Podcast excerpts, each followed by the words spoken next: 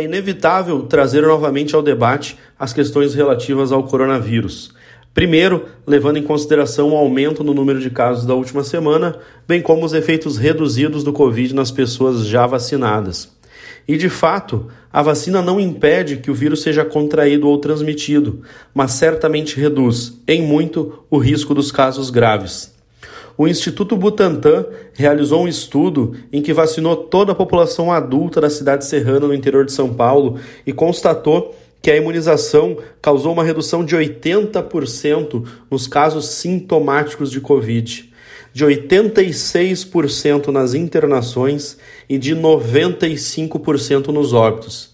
Segundo o Instituto Butantan, no Brasil, 96% das mortes por Covid são de quem não tomou vacina. E os avanços são bem positivos. O Brasil chegou a 80% dos adultos vacinados foram aplicar as doses da vacina desde que a gente começou o programa de imunização lá em 17 de janeiro. E agora, o próximo passo é a vacinação das crianças entre 5 e 11 anos que começa simultaneamente no próximo dia 19 em todos os municípios do Rio Grande do Sul. Os primeiros vacinados serão as 96 mil meninos e meninas com alguma comorbidade e o restante das crianças sem comorbidades compõe o próximo grupo a ser imunizado, que pelo cronograma também poderá começar neste mês com a primeira dose aplicada aí para quem tem 11 anos. A partir de fevereiro, então, a gente vai iniciar a vacinação dos meninos e meninas de 10 a 9 anos e em março para quem tem 8 anos. A partir daí, a Secretaria de Saúde ainda vai aguardar a previsão de remessa do imunizante pelo Ministério da Saúde. E a vacinação das crianças tem uma questão muito interessante, trazendo agora o assunto para o direito de família.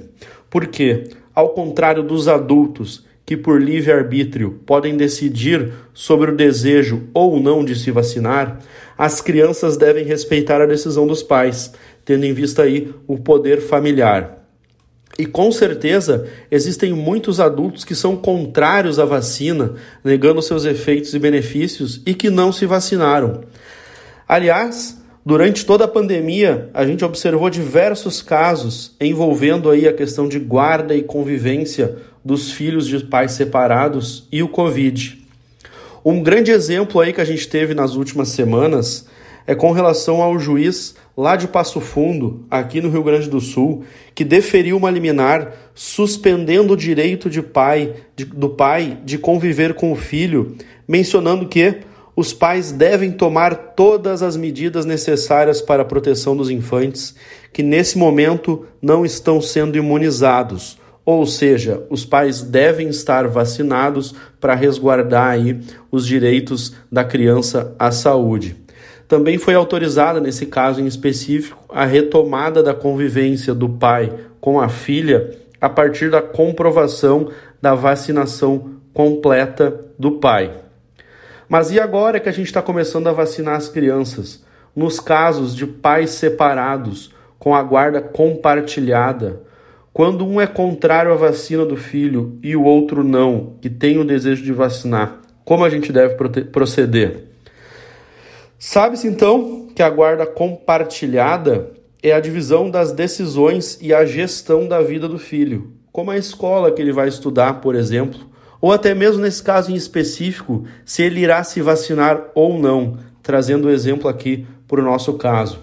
E esse debate precisa ser levado a sério quando a gente fala de criança e adolescente, porque envolve o direito à vida, o direito à saúde, questões maiores estão em jogos. E sobre a vacinação das crianças, o Supremo Tribunal Federal, o STF, já apreciou o assunto e decidiu, em sede de repercussão geral no tema 1113, que é constitucional a obrigatoriedade de imunização por meio da vacina, que, registrada em órgão de vigilância sanitária, tenha sido incluída no Plano Nacional de Imunização ou ainda que tenha a sua aplicação obrigatória decretada por lei ou seja objeto de determinação da União, dos estados, municípios. Em tais casos, não se caracteriza violação à liberdade de consciência e de convicção filosófica dos pais ou responsáveis, nem tampouco ao poder familiar, ou seja, a obrigatoriedade de imunização das crianças, o STF já tem um entendimento de que não ultrapassa aí o limite do poder familiar ou a liberdade de consciência e as convicções dos pais, porque justamente envolve essas questões de saúde. E o próprio plenário do STF já decidiu que é dever dos pais vacinar os filhos frente a qualquer doença passível de imunização. Os pais são obrigados a vacinar os filhos desde que o imunizante já está aí registrado na Anvisa e a vacina conste no Plano Nacional de Imunização. E ainda que tenha a obrigatoriedade incluída na lei ou a aplicação determinada pela autoridade competente.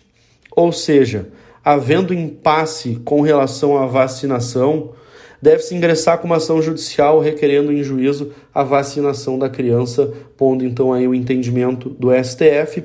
E ainda é importante mencionar que o ECA, o Estatuto da Criança e do Adolescente, obriga a vacinação das crianças nos casos recomendados pelas autoridades sanitárias. Ou seja, a gente tem um artigo de lei que determina a obrigatoriedade e a determinação, podendo ainda, em caso de não vacinação dos filhos, que os pais sejam multados ou até mesmo que perdam a guarda da criança.